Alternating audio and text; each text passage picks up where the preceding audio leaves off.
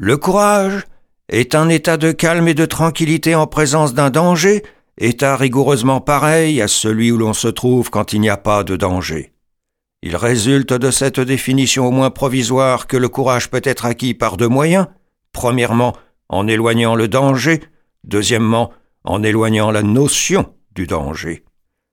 La première attitude courageuse est celle de l'homme qui, en raison de sa force naturelle, ou le plus souvent grâce à des armes qu'il s'est procurées et appris à manier, se met à l'abri du danger.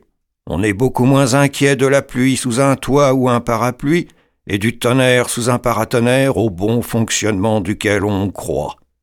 Et il est extrêmement rare qu'un homme bien vigoureux et armé jusqu'aux dents s'intimide devant un adversaire de débilité notoire et dépourvu de moyens de défense. Le schéma le plus véridique du courage nous paraît le suivant. Hercule, la massue levée sur un petit enfant qui commence juste assez à savoir marcher pour entrevoir l'envie de se sauver.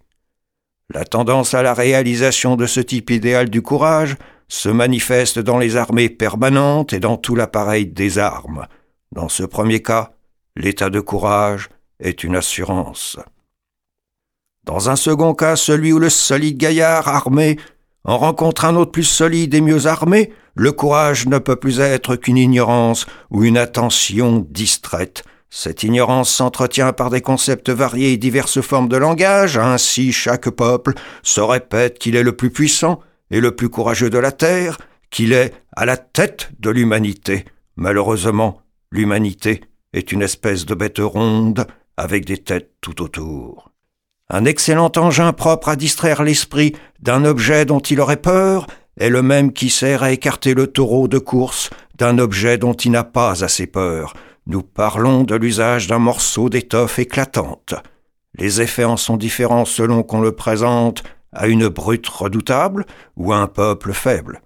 Nous venons de reconstituer l'invention du drapeau.